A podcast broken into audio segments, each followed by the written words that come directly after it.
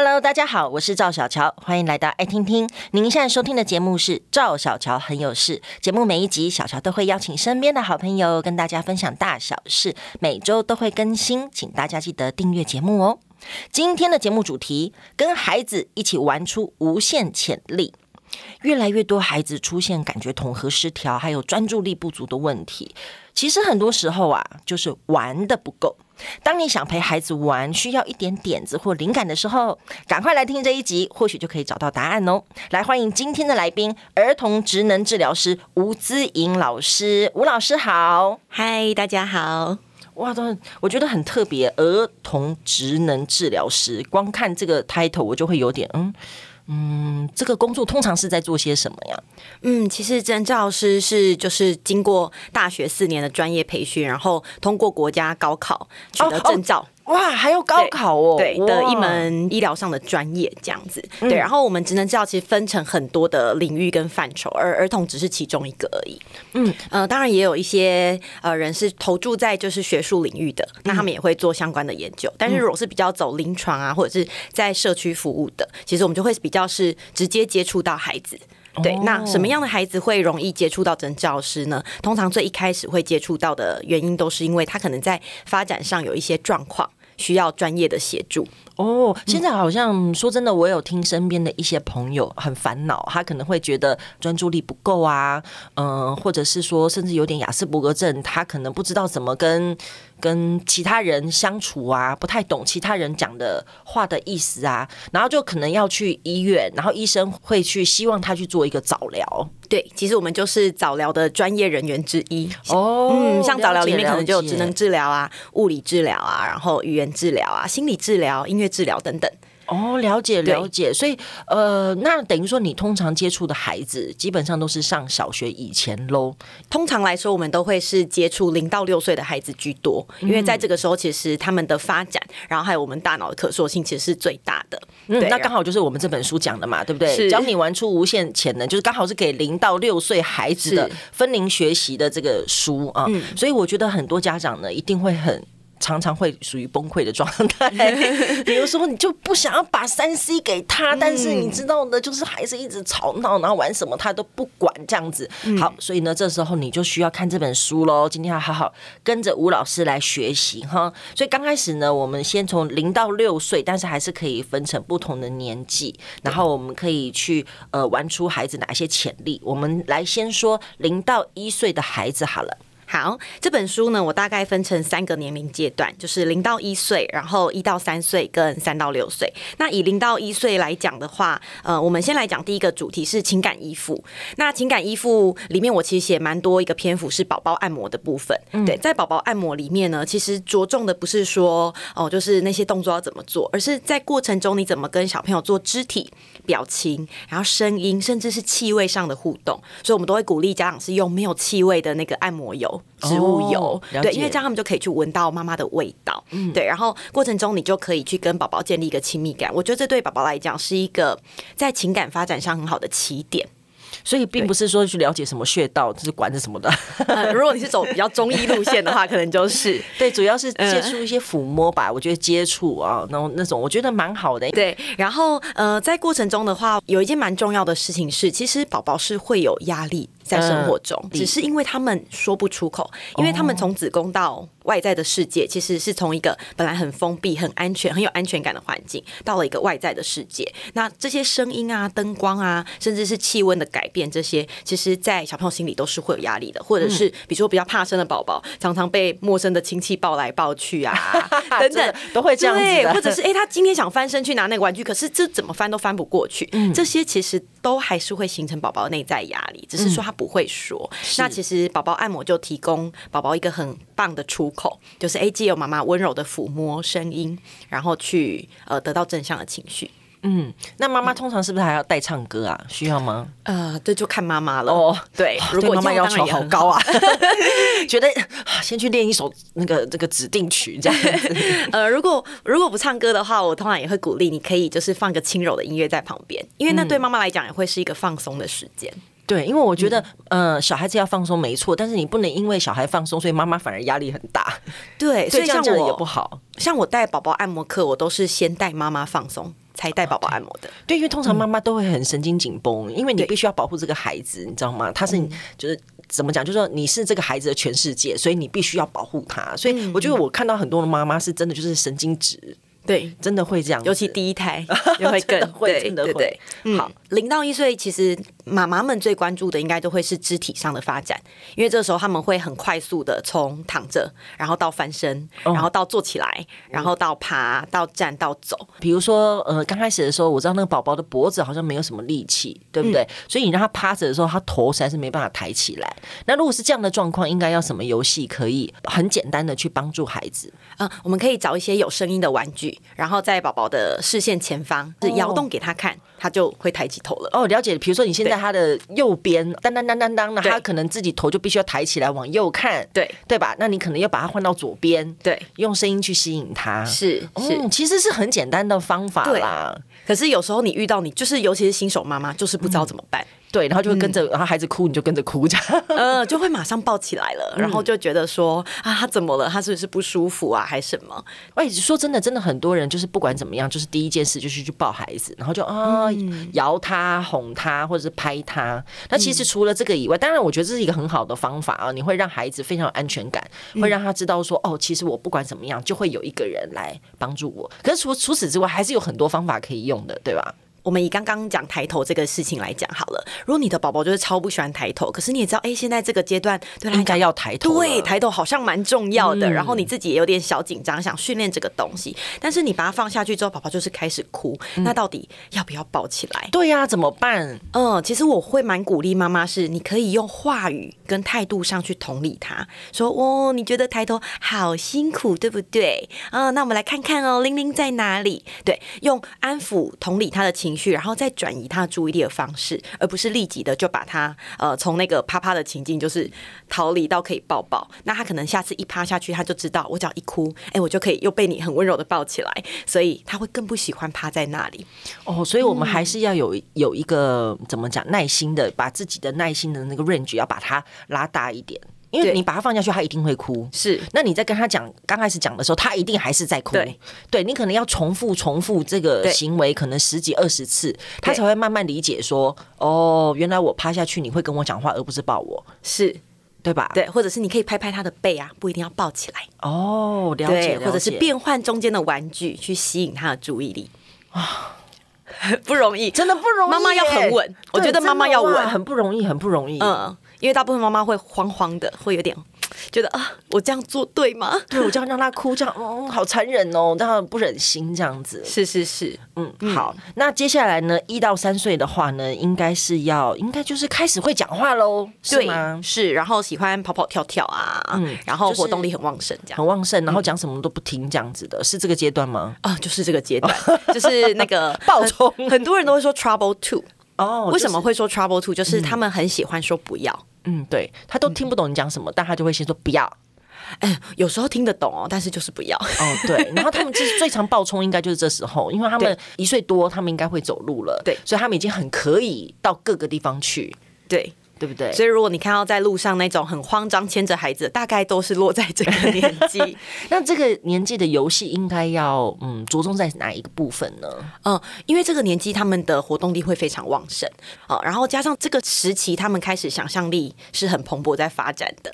所以像我有一章节就是写那个动物派对，我们就是用动物的故事，然后呢让小朋友去模仿一些动物的动作，比如说小兔子跳跳跳啊，或者是小熊爬啊，或者是像小。猪就是在地上滚泥巴啊，等等，就是在家里可以运动，可是又可以去呃跟着故事去发挥想象力。所以这时候需要准备一本故事书吗？不用，还是我要把 Discovery 打开，然后看到动物频道，这样子会比较好吗？我还蛮贴心的，我写一个故事在里面给家长，可不可以直接分享这个故事给大家？好啊，不然我就来念一小段。好好好，好吗？好，太好了。就是呢，森林里面呢有住着很多的小动物。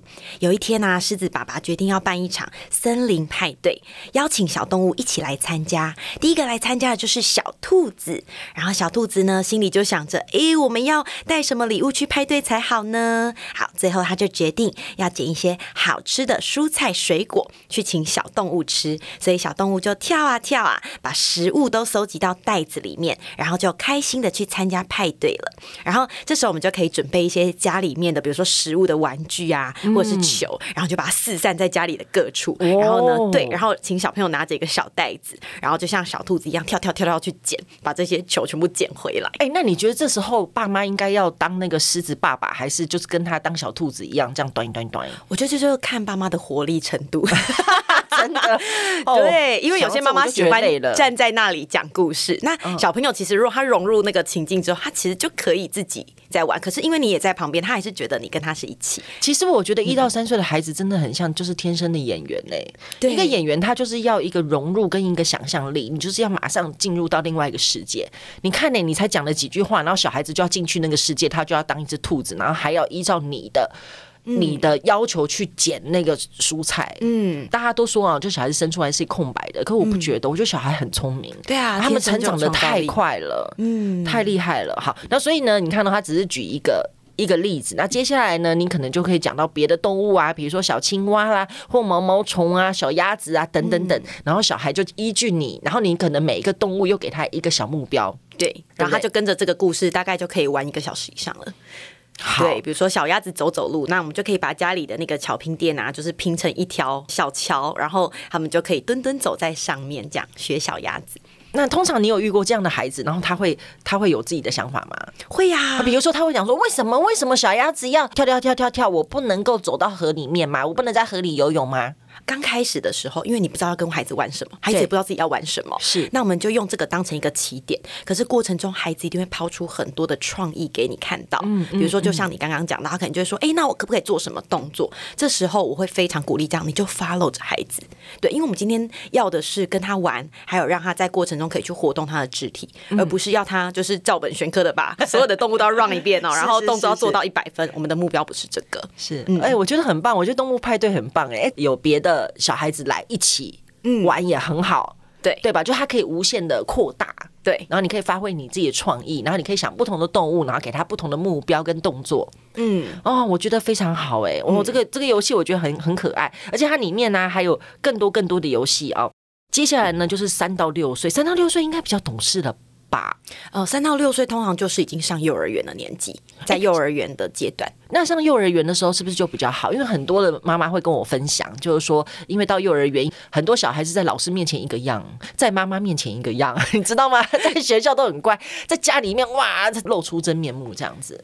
对，没错，这个年纪其实他们会还蛮喜欢那种在学校那种秩序感，就这个时候会很常讲老师说怎样，老师说怎样。对对对对对。那这时候呢，有什么游戏是可以跟着孩子一起玩的？嗯，这个时候在家里的话，我觉得更多游戏可以玩了。对，肢体上的也可以玩，因为这时候其实体力还是非常的旺盛。嗯，哎，比如说像我有一张是写到就是跳跳，嗯、呃，那可以跳什么呢？有想说，哎，跳那就是跳啊。可是其实跳有很多种跳，比如说可以双脚跳。跳啊，单脚跳啊，开合跳啊，双脚夹着球跳啊，或者是跳布袋啊，跳障碍物啊，哇，这个听起来就是完全可以消耗电力的一个方式。嗯，我们家那个也是男孩子，全全也是男孩子，真的，我跟你讲，像金顶电池一样，哎，你都不知道他到底什么时候会累，所以我觉得这些肢体动作，我觉得还蛮好的。这本书里面有提到哦，让小孩子双膝中间夹着一颗小皮球，然后你用那个什么桥拼垫，然后拼成一一直线。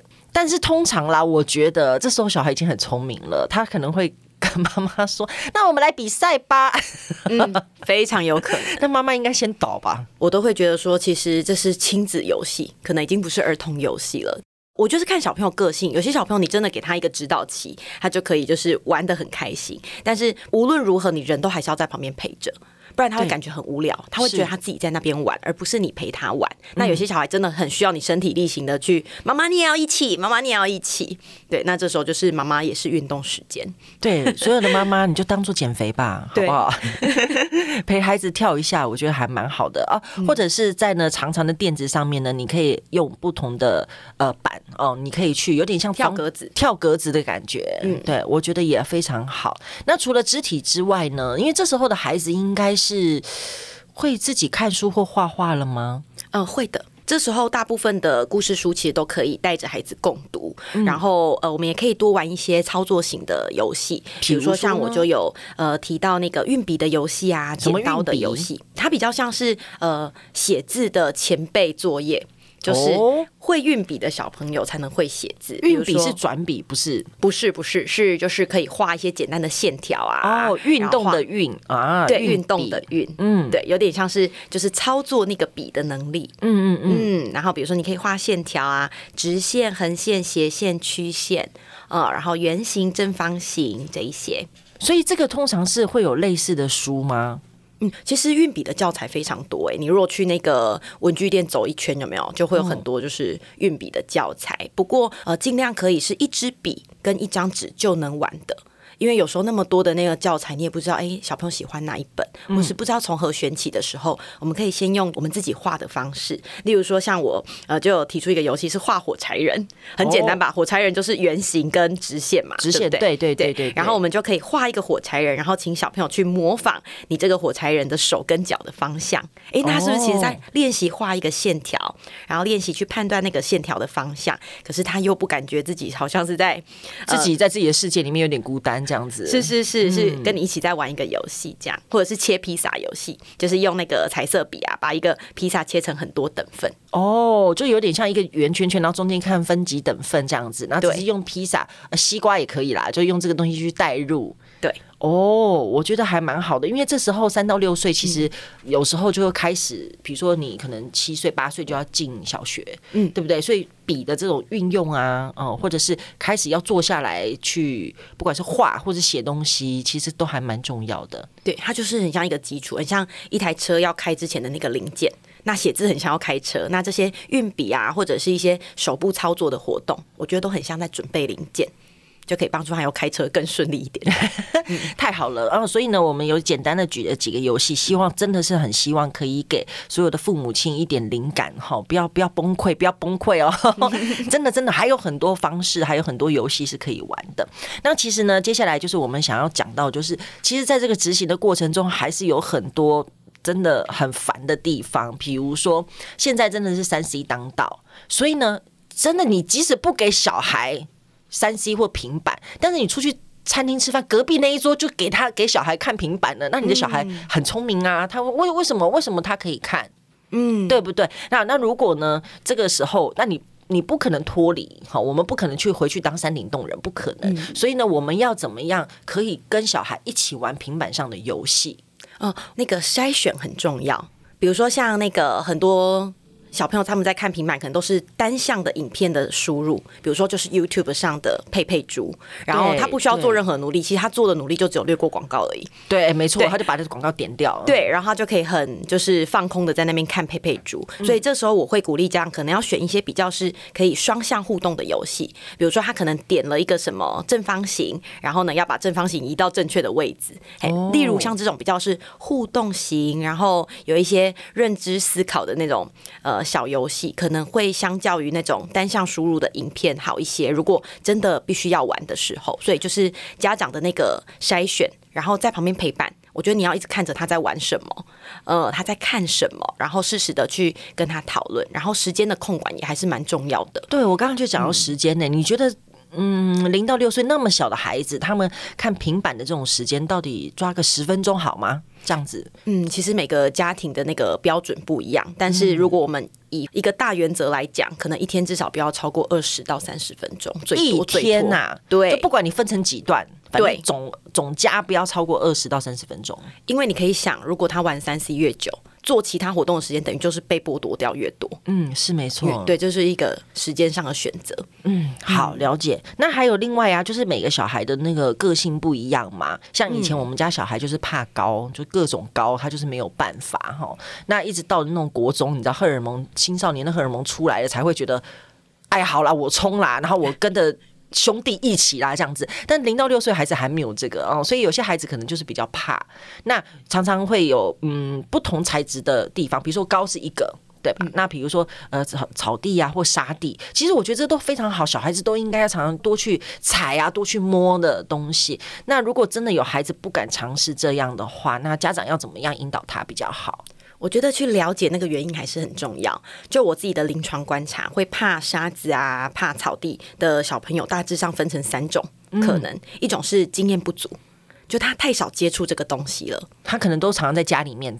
对哦，尤其是在疫情这三年出生的小小孩啊，对，蛮常有这个状况，因为他们出去的时间其实相对非常少。嗯嗯嗯，对。然后因为他接触的太少了，所以那个东西对他来讲，他没有过那个处理的经验，就相对会比较恐惧。